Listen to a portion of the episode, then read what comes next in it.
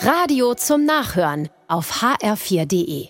In diesen Tagen befinden wir uns zwischen den Jahren. Ein Ausdruck, der auf den ersten Blick gar keinen Sinn ergibt. Wenn ein Jahr endet, beginnt das nächste.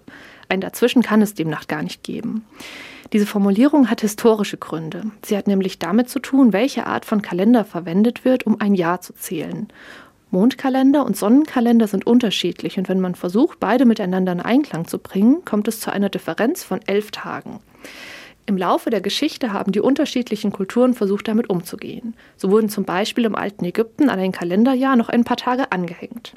Kompliziert wird es dann natürlich auch, wenn ein bestimmter Tag als Neujahrstag festgesetzt werden soll. Der wechselte immer wieder. Mal war es der 6. Januar, mal der 1. März, mal der 25. Dezember. Im 16. Jahrhundert schließlich sollte mit dem Durcheinander Schluss sein. Papst Gregor XIII. führte einen neuen Kalender ein. Dieser gregorianische Kalender sollte Klarheit, Einheitlichkeit und Verbindlichkeit schaffen. Hier und da war noch eine Korrektur und Reform notwendig und dann funktionierte es wirklich. Das, was durch den gregorianischen Kalender festgelegt wurde, ist für uns heute noch gültig. Der neue Kalender wurde aber nicht überall zur gleichen Zeit eingeführt und so gab es doch wieder Verwirrung. In einer Gegend war man dann noch im alten Jahr, in einer anderen Gegend schon im neuen Jahr, also irgendwie zwischen den Jahren. Obwohl das nun schon so lange her ist, hat sich diese Redewendung gehalten. Auch wenn diese Redewendung für die heutige Zeit ihre Bedeutung verloren hat, habe ich den Eindruck, dass die Zeitspanne, die sie bezeichnet, für viele Menschen doch noch eine Bedeutung hat.